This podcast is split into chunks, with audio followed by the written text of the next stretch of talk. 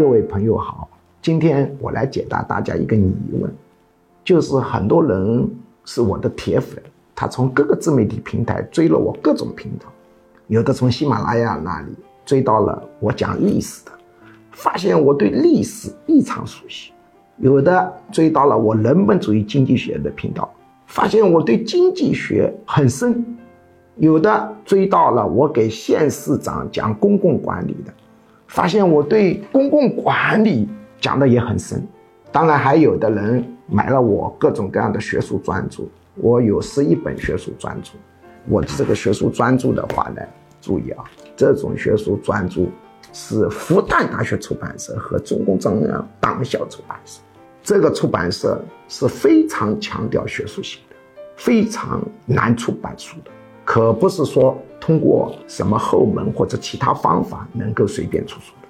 中共中央党校出版社和复旦大学出版社，他们看了我的书，发现我的书很专业，深度很深，像图画心理分析，那是非常专业的书；文字心理分析，新生疾病的心理干预的技术，那是非常深的。那么你们就有疑问了：你这个脑子怎么转的？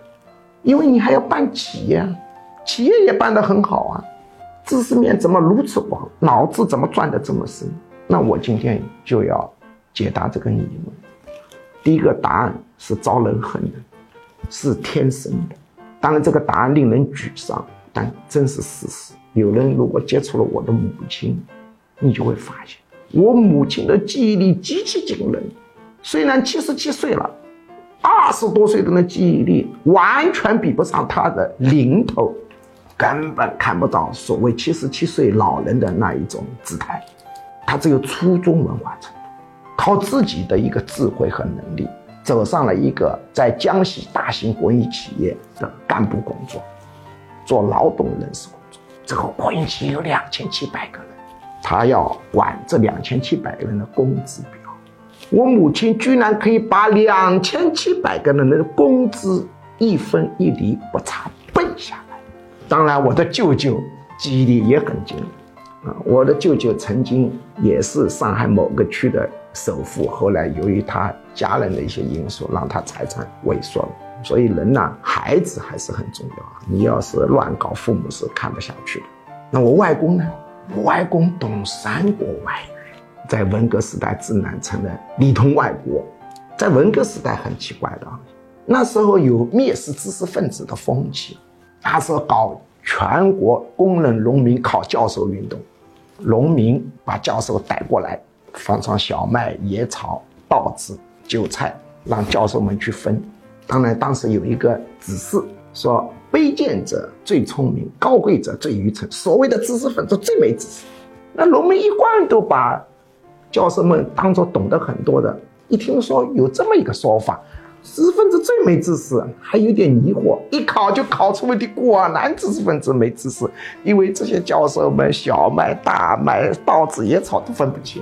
哇，有的地方的农民激动的热泪盈眶，高呼口号，终于解破了一个黑幕啊！原来这些知识分子连我们农民都懂的东西，他都不懂。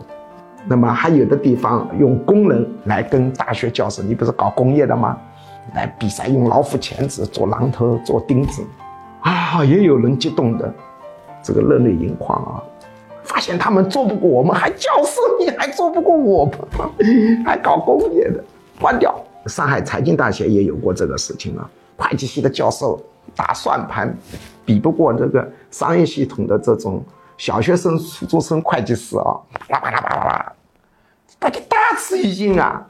整个财经大学都被关闭掉了。所以我那时候外公啊，虽然脑袋很好使，也打成了里通外国。现在也有一种开始呢丑化知识分子的风气。我现在就告诉你们，这个是遗传的，这是第一点，这个很招人恨哦。第二点呢，就是我呢通过催眠。使我的记忆力、脑子的活动能力又比遗传给我的计算来了个大突破。催眠很容易让人误会啊，以为是催人入眠的意思。其实催眠不是催人入眠的意思。催眠呢，它是潜意识沟通的意思。通过潜意识沟通，可以调动你的生理机能，催眠可以让你的心跳加速、心跳变缓、血压上升、血压下降，这是无数次实验都做出来。催眠的人并不是睡着了，所谓睡着是意识关闭、潜意识也关闭，两个关闭。催眠只关意识或者收窄意识，不是把潜意识也关掉。潜意识沟通仍旧存在。有的人对催眠很神秘，其实没什么事。当然，高级的催眠肯定还是学起来很复杂，初级的催眠倒也是很简单。催眠本质是一种潜意识的沟通，进而调整各种生理机能，就使我脑子的记忆力又发生了飞跃。